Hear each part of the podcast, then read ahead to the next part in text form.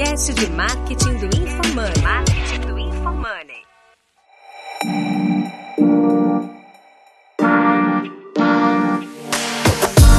Aqui, arroba Denner Lippert, e a minha expectativa é tirar os fracos do jogo de ser um assessor de marketing. Aqui é arroba Guilherme Underline Lippert. A minha expectativa para esse episódio é poder ajudar os nossos clientes a terem um pouco mais de nível de consciência sobre o nosso trabalho. Aqui é arroba Felipe Saman e a minha expectativa desse podcast é que os clientes entendam que o marketing é uma via de mão dupla. Ah, eu não vou conseguir fazer nada aqui sozinho e eles também não vão conseguir fazer nada lá sozinho. A gente precisa trabalhar em parceria. que é arroba Eduardo Torres V4 e a minha expectativa com esse podcast é que os clientes e os assessores entendam que o marketing digital vai muito além dos leads. É isso aí, por essa você não esperava.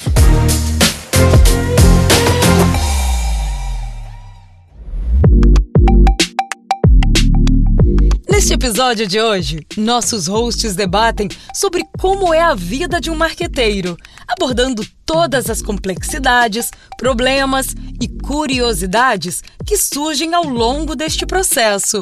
Ainda você vai ficar por dentro de como evitar ou resolver esses desafios com soluções práticas de anos de experiência. Escute agora no Roy Hunters.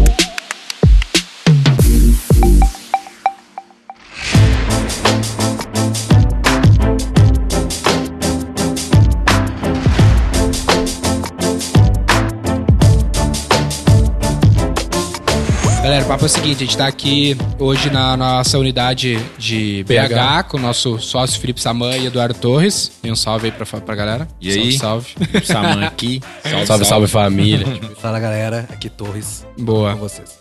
Qual que é a ideia? Ó, tem muita gente que nos acompanha aqui que é profissional de marketing, atua com clientes no dia a dia e ouve o podcast para né, se, se inteirar de soluções e possibilidades aí para fazer as empresas venderem mais. E a gente tem feito isso há bons anos aqui das nossas vidas, atuando aí com dezenas, dezenas, dezenas, dezenas de diferentes clientes. E ao longo desses anos muitas coisas aconteceram e a gente quer compartilhar com vocês alguns casos ah, curiosos, vamos dizer assim, com clientes no dia a dia dessas operações. Pra mostrar a verdade nua e crua do que é ser um assessor de marketing, que é ser um cientista do marketing. Curiosos, né? Ele foi gente boa, né? É, Curiosos é, é uma boa, Cara, um bom e- termo.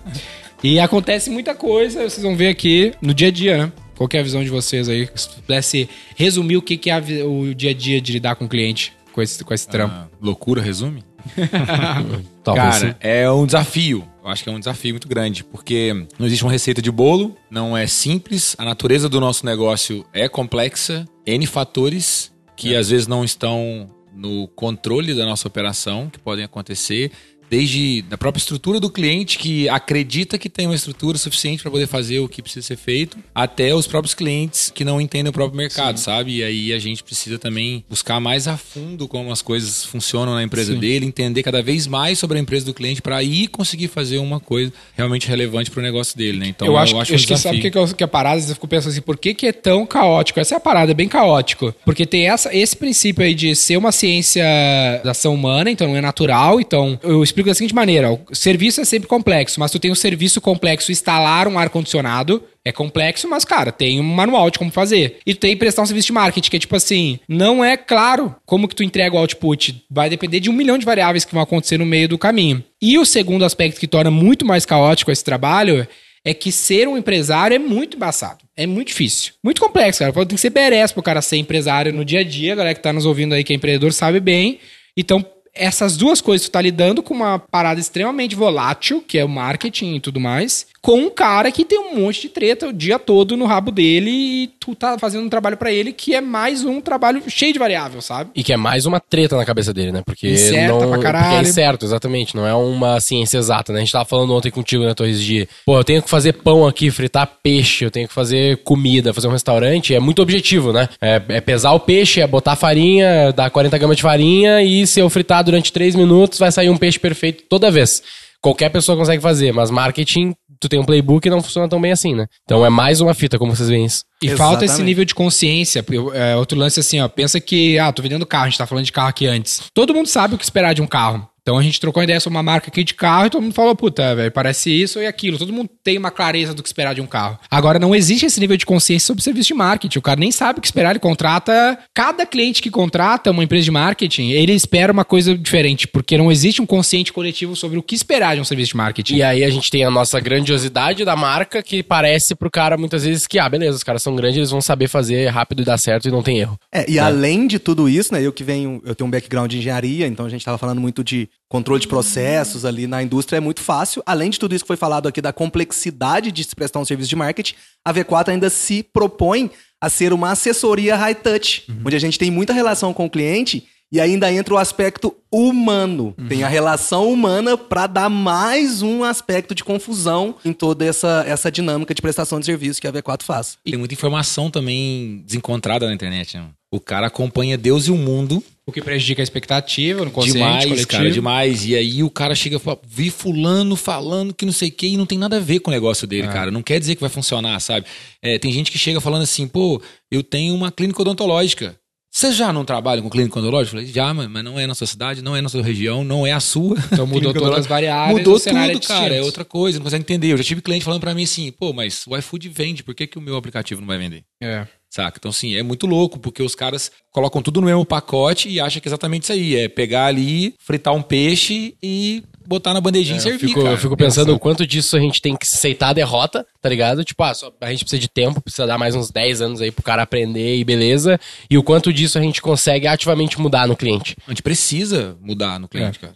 Não É, tem, não tem acho que quando o cara vira cliente, que- sim, mas é um trampo que às vezes não dá nem tempo. Porque o cara sai, ele não entendeu, tu tenta explicar, mas o cara tava com outra expectativa e aí fudeu ó, já. Depois, Né? o lance, primeiro o lance assim, ó. Isso não é um problema da V4, é um problema do mercado. Por- Se vocês olharem o Sim. livro Confissões de Publicitário lá do Ogilvy, que é o- um dos pioneiros da publicidade global, décadas atrás, ele publicou o livro e ele fala da mesma coisa. O cliente, ele chama de adulto mimado.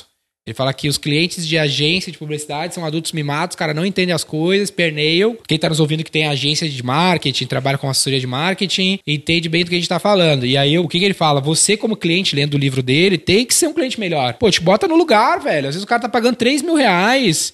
E ele espera que o cara faça um trampo de um time de 70 mil reais. Literalmente. Pô, vai lá, tu tá insatisfeito com o serviço, tu parou e conversou com o teu fornecedor, falou, cara, o que que tu precisa pra mim ser mais prioridade pra ti, pra te entregar mais rápido? Me conta, deixa eu entender o teu negócio. Não vai ter milagre, sabe? E, e o cara nunca faz esse, esse exercício. Os grandes clientes, as empresas que, que constroem coisas significativas, elas fazem esse trabalho. Exatamente. Exatamente, isso que eu ia falar. Os principais cases de clientes nossos que conseguem ficar um bom tempo com a gente, que dá tempo da gente construir todo o processo, são clientes que têm mais essa consciência. Eles entendem, eles sabem a dificuldade que é construir um processo de vendas através da internet e principalmente escalável, né? Então, os nossos cases, pelo menos internos assim, são clientes que se atentaram a isso. E todos os grandes clientes têm o caos. O caos é a natureza da área de marketing. É sempre caótico. Não tem um cenário onde não seja caótico. Ah, o lance é você saber lidar com essa área, que não é o core do negócio da maior parte dos clientes. O cara lá é um dentista, o cara estudou, cara, não posso errar.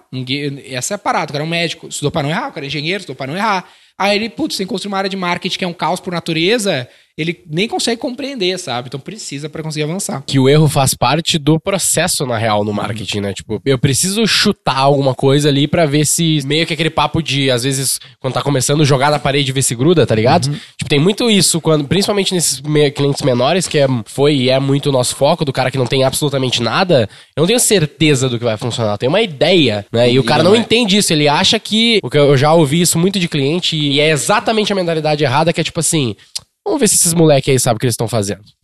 Ver. Aí o cara vira teu inimigo já de É, já, já, é, já, já começou errado, tá ligado? Já começou parecendo que eu quero te fuder, tá ligado? Tudo bem, eu te vendi, eu virei teu fornecedor, mas eu não quero te fuder, eu preciso que dê certo um- pra eu ficar bem também. Ainda tem um outro Né? problema que os caras colocam o pacote de investimento numa coisa só, Uhum. ao qual quando eu tô acertando alguma coisa, eu tenho que tirar investimento daquilo ali pra poder testar outra coisa. Uhum. Cara, isso é matador no projeto. Porque às vezes eu tenho ali dois mil reais pra poder fazer o negócio funcionar. Com dois mil reais eu comecei a fazer o negócio andar, mas eu preciso testar coisa nova. Aí o que eu tenho que fazer? Eu tenho que tirar mil desses dois Aham. pra poder testar outra coisa que não vai dar tão certo, que eu tô testando, vai ficar mais caro e tal. No final das contas, eu tô fazendo o quê? Pegando os testes e pegando o que tá funcionando, colocando no mesmo bolo e olhando quanto custa meu lead, quanto custa minha venda. Cara, é mais desafiador ainda, pra falar a verdade, sabe? Quando tem menos verbas. E aí o resultado, o resultado oscila E isso é um problema. É uma ciência da ação humana não exata, resultados que oscilam, o cliente que não está consciente, ele fica desesperado em relação a isso. Isso quando o cliente, quando ele não nos contrata para nos desafiar. Ele tem duas empresas, uma que dá super certo e uma que dá errado. Toma essa que dá errado aí, vê se você vira isso. Que muitas vezes Caralho, concorre é com a outra real. empresa. Nunca consegui é real. vender esse produto, vocês vocês são fotos, vocês vendem É esse isso aí, produto. é isso aí. Tipo, eu Cara, comprei, real. eu comprei um caminhão de sapato. Todos os 47, 48 eu não vendi. Vende aí pra mim. Caraca, mano, tem público pra isso aí, sabe? E, a- Nesse ponto de você vender um caminhão de 47, 48, o resto tudo você vendeu, né? Você não tem um produto A aí pra eu poder vender, não, pra eu escalar, sabe?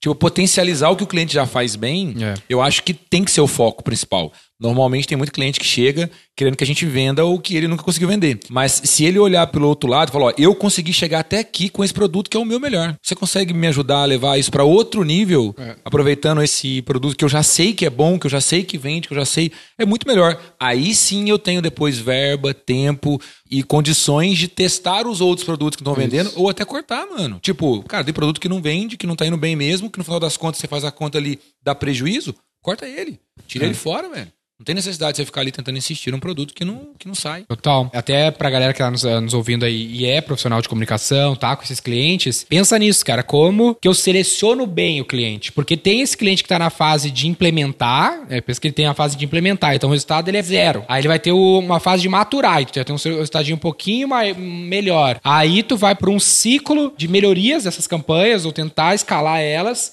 Pra aí depois elas entrar numa fase de maturação, de tu tem o processo de venda implementado, que o, seu- o processo sempre vai estar oscilando, mas consistentemente crescendo, mesmo que oscile ah, a todo momento. Encontrar o cliente na fase certa vai te ajudar bastante. Se pegar muito cliente nessa fase zerada, o cara não tem nenhum negócio com algum resultado consistente, pode ser muito fácil de dar errado, né? De não funcionar e ele te responsabilizar.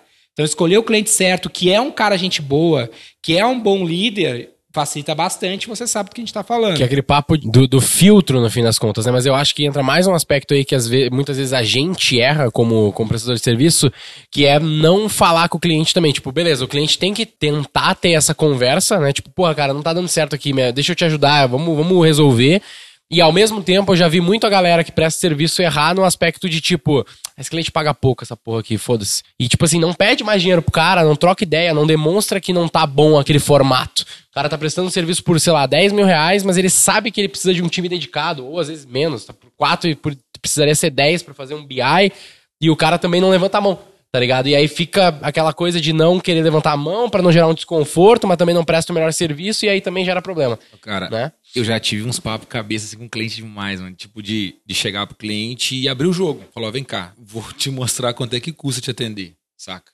E abrir na mesa mesmo pro cara, falar, mano, seu negócio tem potencial. Você precisa de mais isso, isso, isso, isso, isso. E olha como é que estão as coisas aqui. Pô, você me paga aqui dois mil reais por mês, eu faço isso, isso isso. A gente tem 12 meses de contrato, ah, tem seis pessoas envolvidas no seu projeto. O cara que ganha menos aqui ganha 4, 5 mil reais. Cara, eu não consigo te atender. Tipo, do cara virar e falar, não, mano, você tem razão, sabe? Tipo, no final das contas, de tudo que você explica pro cara, chega no final, o cara fala assim, putz, mano, sabe? Parece que, parece que é impossível aquele negócio acontecer daquela forma, sabe? E aí você conseguir dobrar ou triplicar ali e conseguir colocar até mais recurso. Gerar pra- mais resultado fazer- cara no e fim. gerar mais resultado pra ele no fim, que é o. Eu vejo que sabe o que, rola? Nesse mercado é muito comum ah, o cliente instaurar um estado de pânico no time inteiro. Então ele tá sempre assim, ó. Ó, ah, vou cancelar, hein? Não tá legal, sabe? E aí o assessor, o cientista ali, o cara de marketing, ele fica num, num estado de pânico. Então é meio assim, ah, não vou mexer.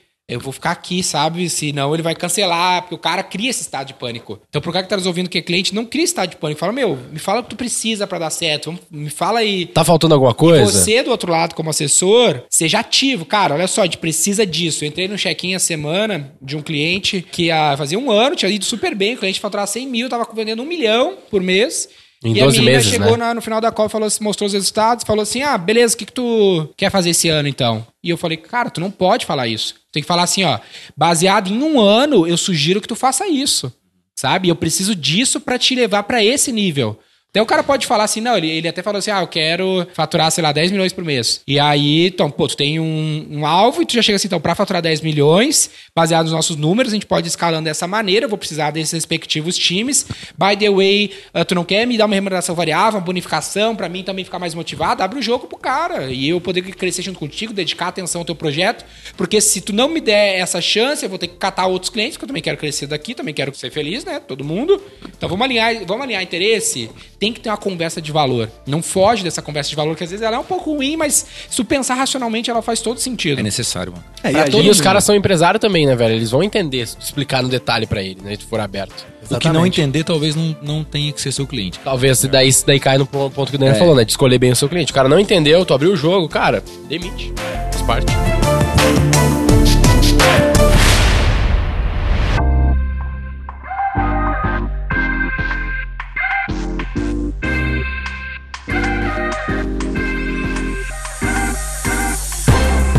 E é muito isso, a gente conversando internamente, pô, tentando encontrar características em comum de bons franqueados, bons assessores. Uma vez eu conversando com o Denner, a gente bateu. Todos eles são bons vendedores. O Samuel é um bom vendedor, eu sou um bom todo vendedor. dia é uma venda. todos os dias. Esse é o ponto. A venda começa na prospecção, na, na escolha do lead correto e ela é feita todos os dias. No WhatsApp, no nosso processo de roupa check-in que a gente faz ali semanalmente. Toda semana você precisa vender. O exemplo que o Denner trouxe aqui é o que, que é? É uma venda do planejamento do ano que vem. Se eu não conseguir vender aquilo pro cliente, ele não vai comprar literalmente e o projeto provavelmente não vai, não vai evoluir do jeito que a gente espera. Real. Então tem que trabalhar isso. Você que é assessor está nos ouvindo aqui, desenvolva habilidades de venda, técnicas de venda. É, dá para usar muito gatilho no dia a dia, na relação com o cliente ali também. Então foquem nisso que com certeza a relação vai ficar melhor e o projeto tende a ter mais sucesso. Sabe, eu visitei um cliente essa semana e uma coisa que a gente tava conversando lá no meio do papo, assim, eu comecei a entender uma coisa que, que me veio na cabeça na hora eu falei com ele lá, que é o seguinte: às vezes o próprio cliente, pelo desespero de algumas coisas ali, eu não falo nem em questão de venda, porque esse cliente que eu fui visitar tá vendendo bem. Ele coloca a nossa equipe na direção errada. E a nossa equipe, sem ver, vai no rumo dele. Por quê? Porque o cara começa a pressionar por um criativo. E ele fica, não tá bom esse criativo. Essa copa não ficou legal. Esse criativo aqui não sei o que lá. Fulano faz melhor. E ele fica ali, a galera encana no criativo. É, a galera encana no criativo e esquece o raio do lead, mano. Esquece de fazer a otimização de campanha ou não dá atenção no que é principal. Aí eu falei com eles, vocês não estão achando que, por mais que seja importante, tá, beleza, tem que acertar o criativo, tem tudo. Mas vem cá, qual que é o desafio final? Aonde que a gente precisa melhorar? Pô, preciso trazer mais lead qualificado. Cara, então vamos fazer terrorismo no lead qualificado, se tiver que fazer terrorismo em alguma coisa. Porque você acaba deixando a, a equipe focada em resolver o seu problema ali o mês inteiro do criativo que você não está gostando. E no final das contas, o que é principal ali, que é melhorar talvez uma taxa de conversão, ajudar a treinar a sua equipe ali, a equipe vai desfocar. Ela não vai ficar ligada naquele negócio ali. E parece que na hora, na, na reunião lá, fez um monte de é de paisagem, né? Tipo, pô, acho que nós estamos fazendo isso. É porque o que que rola? O cliente, ele normalmente está acostumado a ser o big boss do negócio dele. Então ele tá sempre cagando regra. E aí ele tá acostumado a fazer isso. Então ele vai querer fazer isso contigo. O que que eles... Criativo é sempre o ponto, né? Porque é o ponto mais tangível. Então, cara, esse criativo não tá bom. Esse texto não tá bom. Porque é o que ele consegue, é o que ele mais sabe, ele tá acostumado a cagar regra pra tudo. E se tu não é maduro o suficiente pra falar, cara, calma, isso aqui é um ponto. O que importa é esse contexto aqui. E é assim que tem que ser. Se tu não tiver essa confiança, é, primeiro que ele vai gostar que tu impõe a respeito. E se tu não for ir na onda do cara, vai destruir o projeto, velho. Porque o que ele precisa é alguém que guie. Porque se ele soubesse, ele não tava te contratando. É, e essa dinâmica de guiar e de impor respeito, uma vez eu falei pro cliente, ele falou, eu acho que esse criativo tá ruim. Eu falei, o que você acha no digital não, não diz nada pra mim. O cliente lá, que é o seu potencial cliente, vai achar do criativo, e eu vou ver isso no CTR, é isso que me interessa. O que você acha, se tá bonito, se não tá, logicamente tem que ter um manual de identidade visual pra ser seguido, mas É aquilo subjetivo tem demais, né? muito subjetivo. Por isso que a gente não faz social media, a gente evita estar trabalhando em cima disso, Isso porque é muito contrário ao mercado, né? Porque a gente vê como que a galera de publicidade normalmente lida do que eu conheço, do que eu já lidei com pessoas assim. Tipo, não, é atendimento caralho e é briefing. Briefing. Porra, briefing, velho. Briefing, a gente É nem, porque fa gente esquece, nem né, fala velho? briefing, velho. Mano, o Esquece, bonito gasto. vende pro dono da empresa, mano. Essa É porque que a parada. esquece, porque o modelo de agência de publicidade era pegar o cliente fazia, a criação não era cobrado. O cara não cobra criação no modelo clássico de agência de publicidade, ele só ganha BV. A criação é um bônus, eu faço a arte pra ti, eu faço o filme pra passar na TV e vou ganhar 30% de tudo que tu investir, 20%, 15%. Isso de 10 milhões, 20 milhões, 40 milhões de mídia, eu pago esse time aqui eu sou teu escravo mesmo. Porque, eu, Isso se estende, velho, na minha visão, até, a, a- até ao nosso ramo. porque né? Até aí a galera, é, esse é, É o intrínseco, second né? level think, sabe? É. A pessoa tem o pensamento de primeiro nível. Ah, eu tenho que fazer briefing e fazer o que o cara quer. Por quê? É. Tá ligado? Pensa por que que isso se construiu, velho. É, vou dar até um exemplo das, das, das concorrências que a gente participa às vezes. Que é- O que, que, é uma concorrência? É um briefing pensado pelo cliente que ele quer que tu execute. Quem disse que isso tá certo? Os briefs de duas linhas, né? Aham. Não, tem- tudo bem, eu já recebi briefing de duas linhas, sei lá, meia página, já recebi, e já recebi briefing que era um PPTzão de Por 35 isso que tu páginas, não tá pode ser uma agência, tu tem que ser uma assessoria, que tu tem que trazer estratégia. Igual o assessor de investimento na XP, o marketing é a mesma coisa, precisa ser um assessor de marketing. é. O meu assessor de investimento, eu não posso chegar falando, cara, vamos colocar a grana aqui, ali, ali. Pô, você não tava fazendo trade eu mesmo, entendeu? Eu preciso que o cara me conduza. O assessor de marketing é a mesma coisa. Cara, o que que tá acontecendo, cara? Nesse mercado que tá acontecendo isso aqui, o mundo tá caminhando pra cá, então a gente deve ir pra essa linha. Aí, obviamente, tem umas variáveis que é da escolha do cliente. Pô, qual é o arquétipo da marca? Quais são a identidade? O que, que tu quer transmitir? É cara isso? que criou, né? É, então, puta, beleza. Então eu vou seguir essas premissas, essas restrições, mas eu vou ter que ter minha liberdade de fazer baseado na minha experiência como esse consultor e num bom, apoiado num bom método científico que faça sentido. Tudo é meio termo no fim. E esse alinhamento, tanto por parte de você que contrata um time, quanto você que presta serviço, é importante. E definiu uma North Star Metric, né? O exemplo que o Saman trouxe pra nós. A North Star Metric é o criativo ou é o lead qualificado? Então é ali que eu vou olhar, ali é o ponto do funil mais sensível. O resto é meio que eu consigo pra chegar ali no lead qualificado. Então tinha que estar olhando aquilo ali, como é que tá a qualificação, como é que tá a qualidade desse lead, como é que tá a taxa de conversão do time que tá conversando com esse lead qualificado. Então é muito, muito além do, de fazer marketing digital. Tem até um vídeo que eu comento muito sobre isso. A gente se posiciona como um parceiro estratégico do cliente, pensa o negócio como se fôssemos donos, e aí a gente define a estratégia de marketing para atingir aquele objetivo. Sabe um detalhe sobre isso, como pensar como dono do, do projeto, dono da empresa, que a galera fala muito como assessor de marketing, e também é parte do cliente de alinhar isso com o time, é visão de longo prazo. Qual é o objetivo da próxima década dessa empresa que eu tô atendendo? É isso que tu tem que saber do cara. Cara, na próxima década eu quero, faturo 10 milhões por ano hoje, eu quero faturar 1 bilhão e fazer IPO. Beleza, então é isso que tu vai começar a fazer. A tua ação de hoje tem que ser para ajudar o cara a chegar nesse objetivo de longo prazo. E se tu não estabelece um objetivo de longo prazo, tu quebra a relação. Se tu não tem o projeto, cara amanhã vai cancelar contigo. Mas você não acha que o, a média do empresário brasileiro vive só o dia de hoje, cara? Mas aí que não é um tu, tu tem que ajudar a construir isso com o cara, entendeu? Ah, então é. É porque ele não vai trazer essa visão pra gente. É. Aí a gente tem que ser assessoria de novo aí, saca? É. Mais a fundo até, mais consultoria. Porque na minha visão, a média aí do empresário brasileiro, ele se viu empresário da noite pro dia, sabe? O cara sabia Total. fazer uma coisa, eu falo muito pros meninos que ele sabia fazer uma coisa, ele é muito bom no que ele faz, seja serviço, seja venda. Ele sabia fazer um negócio, falou, cara, vou montar uma empresa pra mim, e de repente ele se viu com não sei quantas lojas. Uhum. E se você perguntar como é que isso aconteceu, ele fala, cara, trabalhei pra caralho. É a única resposta. É porque ele era muito bom numa coisa. É. E aí ele não tem essa parada assim, vou planejar minha empresa pra cinco anos, vou planejar A minha empresa pra seis anos. Não vai ter um forecast. Não vai, não, cê- a média não, sei lá, 90%. exato. Não vai ter, mas eu acho que a gente consegue ajudar nem se for numa parte, porque também tem muitos desses empresários, principalmente mais quem tem empresa há mais tempo, né, sei lá, 20 anos, 20 Por isso que não anos, tem que- por ele isso não nem pode te passa ver de briefing. informação pra isso, cara. Ele nem te passa informação pra você montar uma DRE pra ele. Ah, sim. Eu tive cliente aqui que falava assim, ó, preciso de lead, isso aqui, tal, tal, tal. Aí pegou, a gente fechou o contrato, beleza. A gente falava, cara, preciso dos dados e tal. Ele falava, cara, eu não vou te passar meus dados. Só me manda o lead que eu me viro. Cara, mas como é que eu vou melhorar ou piorar o lead? Ele falou, não tem problema, se estiver ruim eu te falo. Cara, como é que eu vou saber o que, que é ruim de verdade? Que trabalho é esse? Que tra... É, cara. Ô, e vou falar que você ficou aqui uns seis, sete meses, o projeto não deu certo por pressão dos vendedores dele. Por algum motivo ele falou, cara, meus vendedores estão falando aqui que não tá legal, estão me pressionando, acho melhor a gente.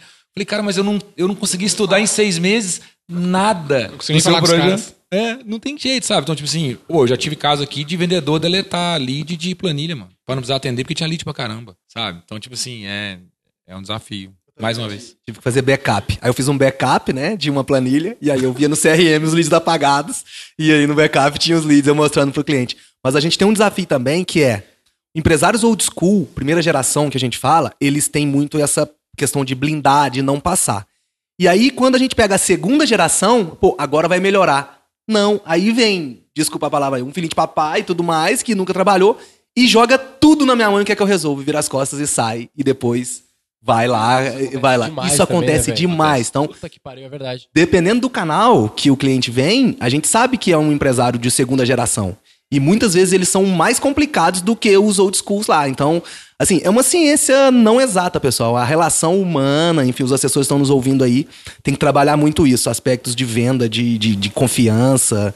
Enfim, ah, não é E fácil. eu acho que acontece muito do cliente. Tipo, esse exemplo do, das vendas acontece muito do time e às vezes até do cliente de transferir a responsabilidade, tá ligado? Tipo, esse exemplo do, do, do time de vendas falando, ah, o lead tá ruim aqui, foda-se. Será que é só o lead que tá ruim mesmo? Eles não tinham acesso, né? Esse era o problema. Vou dar um exemplo que aconteceu essa semana também. Tipo, a gente tava vendo lá um cliente, a, a cliente tava querendo cancelar, falando que, meu, vocês não geram lead bom. E daí a gente foi ver qual que é. Vamos só fazer um lead oculto aqui então, rapidinho? Padrão, né? Vamos fazer um lead oculto aqui. Padrão dado, né? Isso tu tá padrão na V4, não, Não, é? padrão level 4, exato, é, tipo assim. Mas o que, que é, o que caso? Você pegando, já contando um caso aqui completo aí. Lá atrás, a gente começou esse negócio de geração de lead pra cliente, e aí começou a secar uma ação. Ah, esse lead é ruim, esse lead é ruim. Eu falei, caralho, não é possível, mano. Não pode ser que eu tô aí eu gerando só lead merda. e liguei pros leads. Eu ah, mesmo. É, nossa, sim, esse caso é muito bom. Aí eu falei, fiz um cliente oculto com os leads que eu tava gerando pro cara. E a menina falou, não, ninguém me ligou. Eu falei, ah, mas isso aqui que a gente tá vendendo, pá, tem interesse? Tem, muito legal, isso aí mesmo. Eu falei, caralho, mano, tu ligou, não tu ligou. ligou pra vários na época, né? Tu ligou pra vários e aconteceu isso diversas Aí eu tinha vezes. lá, teve uma taxa de qualificação, sei lá, 40%. Maravilhosa.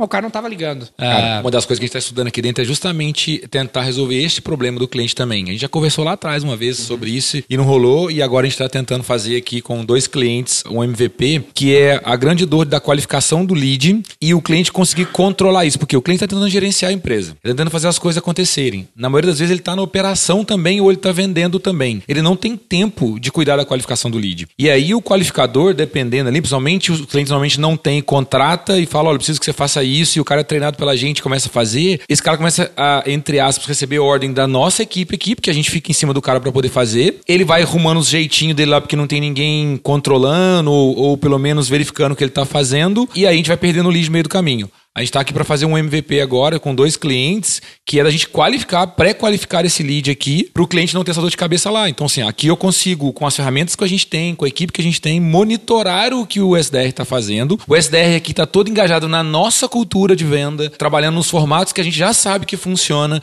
e aí eu mando pro vendedor lá. Agora, se o vendedor não vende lá para mim na ponta, é mais tangível do que se o cara não qualifica. Porque a venda eu sei se aconteceu ou não aconteceu, eu sei o tempo que ele demorou para fazer a, a reunião de venda, dá para saber até se como que foi a venda, porque eu consigo fazer talvez um NPS, porque a quantidade de cliente é menor. legal. Saca? Então, assim, a gente tá fazendo esse MVP aqui. Eu sei que, no final das contas, isso vai funcionar muito para clientes de ticket médio mais alto, né? Porque a gente vai trabalhar em cima de comissionamento, não tem outra forma. O trabalho, o esquema é que o cliente ele pague uma, uma parte, uma remuneração fixa por esse SDR estar aqui dentro, para a gente poder controlar isso para ele. Aí pode ser um, dois, dez, depende do tamanho da empresa do cliente, e mais um comissionamento para poder ah, realmente a gente crescer junto com ele, porque a ideia vai ser essa, e a gente vai bolar as metas todas juntas. Pode virar uma peça de time dedicado isso aí. Sim. Dentro sim. do, das, das Na realidade, esse. SDR, ele é dedicado. É um Exato. outsourcing. É, Mas porque ele vira- precisa vira- entender o negócio do cara, Exato. Até no começo não precisa ser dedicado, mas finaliza a história, que o, o final da história é legal. Do Até o teu. final? Que é o cara, ainda o cliente ficou putaço contigo, lembra? Ah, ele ficou, ele achou que eu dei, tipo, dei uma... o bypassou o cara, bypass, assim. entendeu? Como, como assim tá ligando pros meus leads? Tu tá louco? Ele, ah, vai te fuder, tu não tá dando os é, leads, pô. louco isso, não, e aí Ego- deixa eu terminar ego a minha é um história. problema, velho. Ego é um grande problema. É algum problema. E aí nessa história que isso aí aconteceu, mano, 2016, 17, alguma porra assim? É. Faz muito tempo. Essa daqui que eu tô falando agora aconteceu, tipo, ontem, literalmente. Aí, tipo, a mina tava puta, não sei o que, que vocês não geram lead bom, bababá. Daí a gente foi lá, fez o processo de esse aí, que igual o Denner fez, só que a gente fez por WhatsApp, que era como eles estavam atendendo os leads. Aí, mano, a gente mandou oi, a pessoa mandou 10 mensagens. E hum, imagem, tá aqui, esse é o preço e tal, quer? Daí a gente, Ah, porra, tu, marcou. tu fez né? o contrário, porque eu liguei Você pro lead que eu gerei, tu testou o time de venda. Isso, exatamente. Tu exatamente. foi como cliente oculto. Eu Sim. fui como vendedor oculto, entendeu? Isso, exatamente. Eu fui cliente oculto, exato. E aí a gente pegou e criou assim, pra cada mensagem a gente fez um- uma explicação do porquê aquilo ali era merda. Tipo, ah, isso aqui você errou nisso, isso aqui é- tinha que ser diferente, aqui é assim, esse é o, o jeito certo de fazer. Aí a gente mandou pro cliente. A cliente pegou e falou assim: Não, mas a gente não atende assim faz muito tempo já. aí a gente. A gente acabou de fazer esse teste. Ela, ah, tá, peraí, então, vamos dar uma revisada aqui.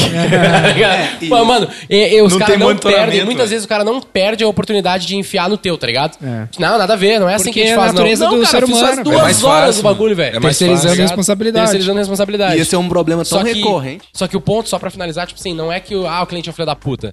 O ponto é que, tipo assim, o prestador de serviço, ele nem chega nesse ponto. Ele só recebe o cliente falando, meu, cliente, o lead é ruim aqui. O cara fica, ah, que merda, é foda. Você já viu um fluxograma, tenta, tá um desenho de fluxograma que tem no- na internet e rodou muito tempo aí que o cara fala assim, e aí, deu errado. Tipo, tem como culpar alguém? Tem, então beleza. Não tem? Se ferrou. Aí você.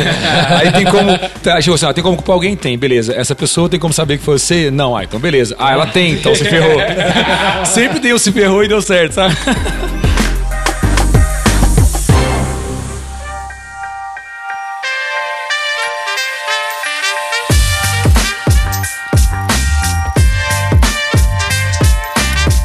Problema de venda é tão recorrente que essa semana que passou agora, eu fui prospectado por duas empresas no LinkedIn oferecendo serviços de outsourcing de vendas pros nossos clientes. Eu acho que eles já viram tanto, tanto conteúdo que a gente fala que o cliente precisa atender, precisa ter um time de vendas bem estruturado, que entenda que as taxas de conversão do digital são diferentes do físico, né? Então isso aí é um- uma questão também difícil, que tem pessoas enxergando oportunidade e criando empresas em cima disso.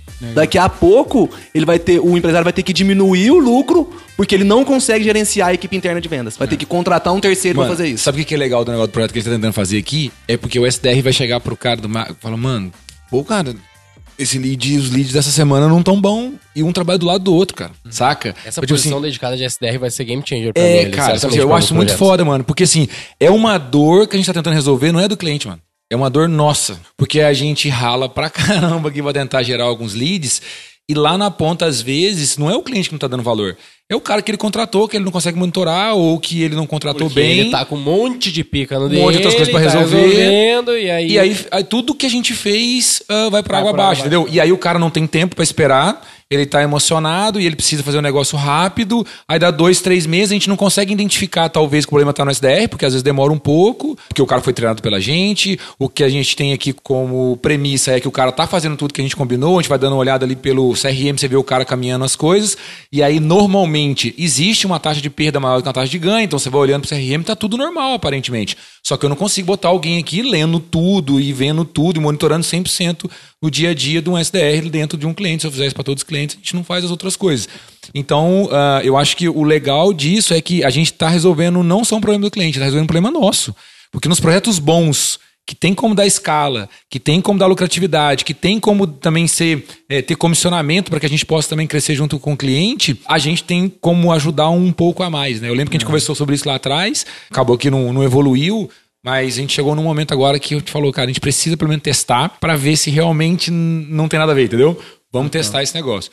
Ah, os dois clientes que estão rodando até agora têm dado muito certo. A gente aumentou a taxa de oportunidade, sabe? Sim. A galera aqui muito engajada, né, porque está muito dentro da nossa cultura. A gente contratou aqui os SDRs da mesma forma que a gente contrata os SDRs para vender assessoria para gente. Então, assim, a contratação é diferente, ah, o, o tipo do profissional é diferente, a cultura do profissional é diferente. Então, assim, tudo isso contribui no final das Tem um contas. lance que tu falou aí que eu acho que foi uma grande vitória nossa ao longo desses anos, problemas e tretas do dia a dia de um assessor. Por exemplo, quando dá errado um projeto no ponto de vista do cliente, mesmo nessas situações que a gente está narrando aqui, uma das coisas que hoje é comum na V4 é o cara falar assim: ah, a V4 sabe vender muito bem o trampo dela, mas não soube vender o meu. Aí eu falo assim, cara, essa crítica nem faz sentido, porque o meu trabalho é vender o teu. Se eu conseguir vender o meu, era só tu fazer o que eu tô falando pra te fazer. É uma crítica que ele tá provando a sua própria falha, sacou? Tipo, se o meu negócio eu vendo tão bem e o meu trabalho é vender o teu, traba o teu trabalho, eu só vou fazer o que eu faço pra mim, então me ouve. Só que o cara não ouve, por esses problemas que a gente tá falando aqui, aí ele não consegue, ele tenta culpar o, ter- o outro. Olha como, como não faz sentido essa crítica, velho, nesse caso. Qual que acontece? A maior parte das empresas de marketing, elas não fazem o seu próprio marketing. Então elas nem têm esse argumento, né? Então elas nem sabem o que é ser o cliente, ela nem sabe o que é ter um time de vendas e tudo mais, comprar leads, caralho. E a gente é o nosso maior cliente até hoje e sabe fazer isso muito bem, né? Isso ajuda bastante no nosso dia a dia. Muito escalado também, né? E a gente fazendo um levantamento dos nossos clientes ali de resultados, né, no nosso ROI Day que a gente chama, o que, que a gente vê? Os clientes que têm monetização direta, e-commerce, infoprodutos, são os que mais têm ROI na V4. Então, pessoal, é tão crítico esse problema de vendas que quem não tem vendedor tem percentualmente mais chance de dar certo é, com a assessoria da V4 e eu imagino que com qualquer assessoria de marketing bem feita. Então é um ponto tão crítico esse ponto de gerenciamento de equipes de vendas por parte do cliente, que, enfim, os dados também nos traduzem isso, não só a nossa opinião aqui, mas os dados que a gente Cara, levanta uma- ali nos nossos 2.700 clientes. Tem uma treta que você falou aí, que é essa de você ter a, a venda direta. Tem cliente também que não pode ter a venda direta e quer ter. Isso é um problemão. O negócio do cara precisa passar por um atendimento. Sei lá. Tipo? Vou vender uma consultoria. Consultoria Ah, é barata. Dois mil reais, Vender três um meses. curso, o curso cara quer complexo. vender isso direto, cara. Pô, é Quer se livrar do mais vendedor, né? É, quer se livrar do vendedor. Aí o cara também tem que ter essa Pra consciência. aumentar o CAC, é isso que vai acontecer. Ou não vai vender também, não vai porque eu vender. já tive gente aqui, tipo assim, desastre total. O cara que você fala, cara, o seu serviço é complexo. Não inventa moda. Você precisa de alguém convencendo a pessoa, explicando a pessoa Mas o é que é. complexo, é personalizado. Personalizado, sabe? Então, assim, então a pessoa também tem que entender o produto dela. Não, é porque eu sempre vendi, eu quero escalar, então eu vou botar para vender online. Não, não, tão necessariamente. Né? Não é tão simples e também para escalar, não necessariamente você vai conseguir só vender ah, pela internet, né? Então, vamos fazer o processo de outra forma. Então, é, já peguei bastante cliente aqui querendo fazer isso também, achando que por estar no digital ele vai vender sozinho, sabe? E às vezes o- não é bem assim. Ô, Torres, conta um caso aí pra nós, traumatizante, assim, com o cliente que tu viveu. Tem algum Aquele que, que, é tu, engraçado? aquele que foi difícil que de dormir. Tá, vou Ou contar um caso. É, Foi eu vou, eu contar um caso aqui. Um cliente Fala o nome do É, cliente. não vou falar, né?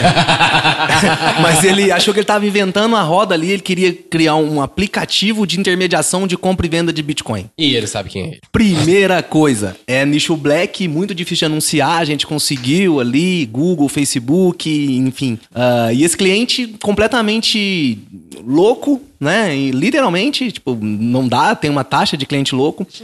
E, e ele deixou o meu time inteiro descontrolado, meu time não quis atender, estourou em mim, e aí tava eu e o Saman lá na matriz. E aí eu liguei pro cliente e falei, cara, eu não consigo te atender. Você deixou minha equipe louca, eu tô devolvendo tudo que você me pagou aqui, porque eu não consigo te atender e tal. E o Saman me salvou. O Saman falou: não, vou fazer aqui. Foi lá, fez uma page pro cara, assim, duas horas do meu lado. Tanto, vamos fazer, contratou uma hospedagem pra ele, fez um monte de coisa assim. E eu ainda falei, Saman, antes tivesse deixado cair, porque esse cara acabou comigo. E aí a gente no outsite, lá na Praia do Rosa, eu precisei sair de carro, procurar sinal para poder atender esse cliente. E sabe o que ele queria? Ele queria que eu fizesse um pitch deck do produto dele para ele levar para investidores e todo cheio de conjecturas. Ó, se a gente pagar isso aqui que eu consegui pagar no seu lead, se esse cara entrar na sua plataforma e ele comprar em média o que os compradores de Bitcoin, de, de criptomoedas compram no Brasil, tal, tal, assim, somente assim o seu produto, o seu aplicativo vai ser viável. Então, o cliente nos contratou para ser uma assessoria de marketing e no fim das contas eu estava vendendo o negócio dele para um fundo de investimentos. Ah, tem outros casos Esse é o também. caso do cliente que é muito júnior, né, cara? O cara tá muito despreparado. Aí acaba explodindo um monte de treta no teu colo, né? Tem um caso aí, Saman. Não, tem um monte. Conta um então. Cara, tem um muito louco que, tipo assim, acho que foi a primeira vez, porque eu, eu sou um cara muito. Se eu tiver alguma coisa muito complexa, eu vou sentar e vou ficar tentando convencer o cliente ali que ele tá errado ou que a gente pode tomar um outro caminho. Então, cara, eu insisto bastante mesmo. Ah, tanto que quando aconteceu isso aí que o Torres falou, eu falei, cara, mas qual que é a dor do cara? Ele falou, mano. Tem enchendo o saco por causa da page, que a page não fica do jeito que ele quer. Ele falou, beleza, mano, passa tudo pra mim aqui, vamos sentar aqui, vamos ver o que, que ele quer tudo na page. A gente sentou lá e fez a page que ele queria. A page já não era mais o problema, aí ele arrumou um outro problema. Mas então, assim, eu gosto muito disso, cara. Eu acho que a essência de ter estudado sobre desenvolvimento de software e ter trabalhado muito tempo aí com análise e desenvolvimento de sistemas me trouxe essa skill de ter que né, resolver problema e gostar disso no final das contas. E aí teve um cliente que surgiu o seguinte: ele tinha um orçamento limitado, o que também não é muito. Né, Raro. Não é muito É, comum. nem raro nem favorável. E ele queria fazer um lançamento de, sei lá, ele tinha uns 10 mil, 15 mil para investir. Ah, e ele queria fazer um lançamento tipo de 2, 3 milhões. Ah, e o negócio dele era. Ele não era o especialista no negócio. Ele queria simplesmente fazer um, um curso como se fosse um G4 com vários nomes do mercado e ele já tinha meio que fechado com esses caras. Caras tinha caras de nome no, no, no negócio. Ele não era nenhum desses caras. Ele só era o articulador de tudo isso. Aí tinha um nome lá porque ele normalmente fazia isso no, no presencial.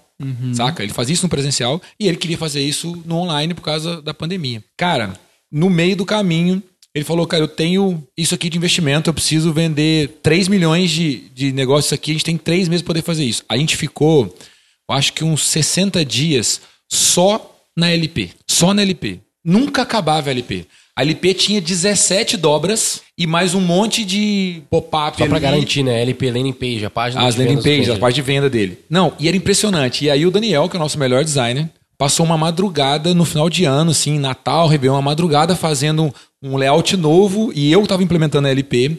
E ele chamou o Daniel de estagiário. O Daniel quase morreu do coração.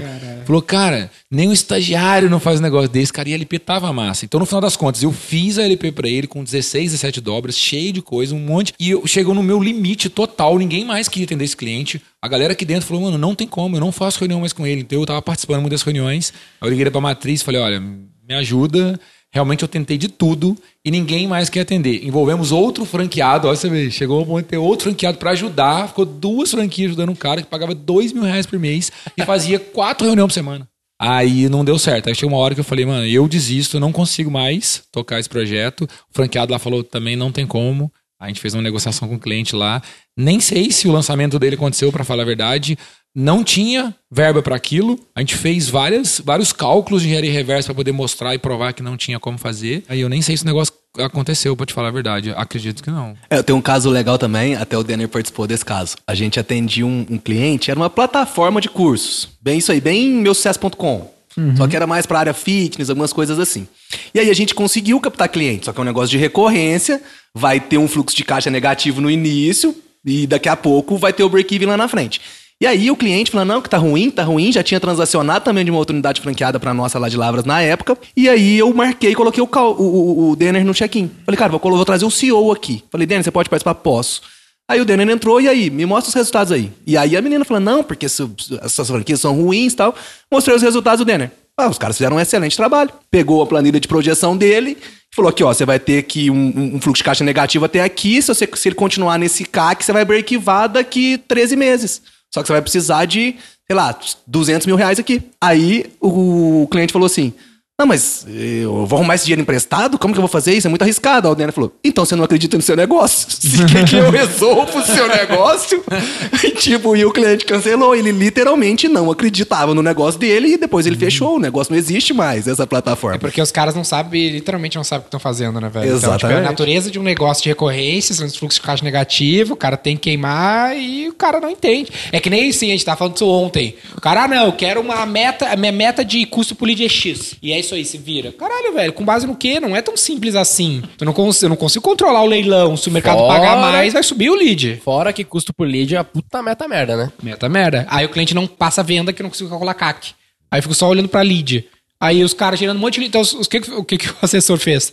Gerou um monte de lead nativo, que é o leadzinho mais, mais fácil de gerar. O cliente, não, eu só quero lead. Pode gerar volume aí, não me... Foda-se, E a gente falou, interessa. cara, eu preciso saber da venda pra gente gerar lead decente, que compra. Não, não, não, não vou te passar, só lead. Então tá, um monte de lead nativo, três vezes a meta. Mas vai cheio de trampo, o vendedor. Vai dar em nada. vai vender não nada. Ainda de vai perder vendedor ainda. Mano, É, eu acho que tem, eu acho que um lance legal da V4 é que conforme a gente cresce, o mercado vai respeitando cada vez mais e mais eles querem implementar a nossa cultura de trans, e aí tem né, a nossa transparência, papapá, os dados abertos.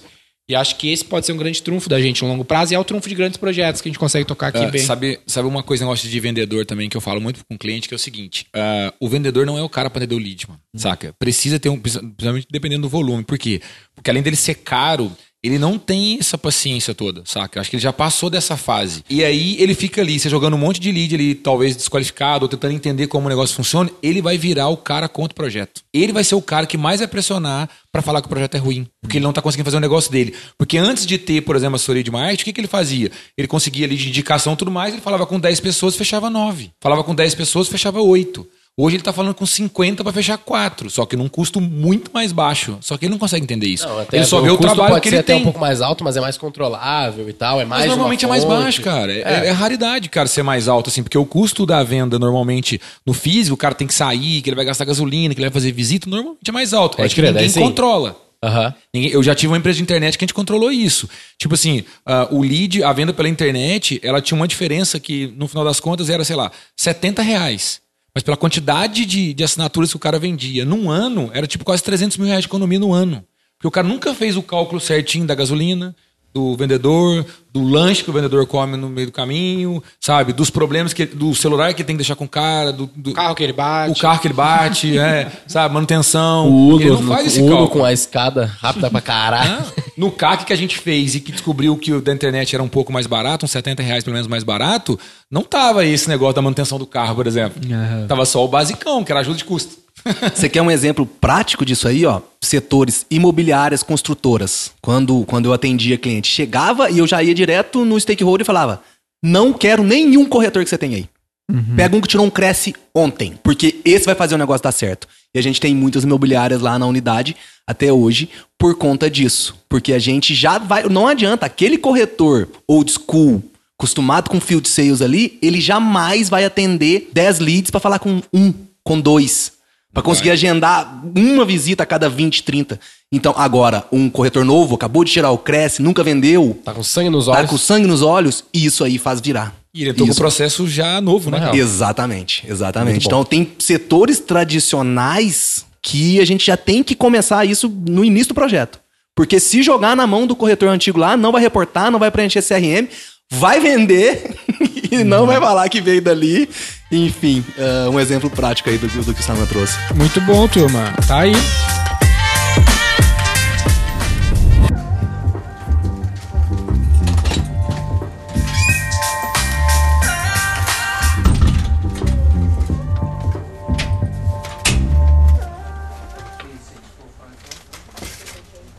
Ah, a gente falou então de dores, falou de histórias.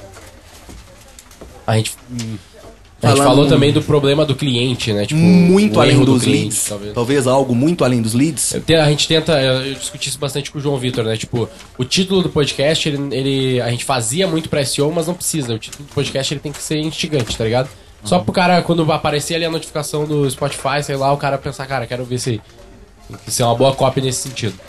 Eu imagino algo tipo é, o marketing digital muito além dos leads, sabe? Alguma coisa que aqui envolva processo de vendas, que a gente falou muito de processo de vendas, que o lead é o início do funil de vendas. Mas eu acho que a gente. Mas, acho que o foco aqui é o- a mais- vida do marqueteiro, né? É as tretas do dia a dia do cara, do assessor. Talvez não ou seja um assessor de marketing. cliente. Não Ah, seja um assessor de assim marketing, já? seja um Hã? vendedor. Já teve algum episódio mais ou menos assim já? Não. Com algum título similar a esse? Não seja um assessor de marketing? ou- É, pode ser que eu esteja, esteja viajando. A vida é difícil de um assessor de marketing. Eu acho que não. Motivos, motivos pra você não ser um assessor de marketing. Ah, mas muito grande, Muito né? velho? grande, não seja né? um assessor de Não marketing. Não seja assessor Não de marketing. seja. Pode ser. Fechou então. Não seja um assessor de marketing. Porque no fim das contas, vale a pena ser, mas não é nada fácil, como a gente mostrou aqui. No fim das contas é positivo, né? O saldo é positivo, saldo mas é tu vai positivo, passar por muitas relações desse gênero aí ao longo da, da vida. É. Não seja um assessor de marketing, seja um parceiro estratégico de negócio. Oh, ou, ou se tu não aguenta, vai fazer outra coisa também, né? Exatamente. Pra qualquer um.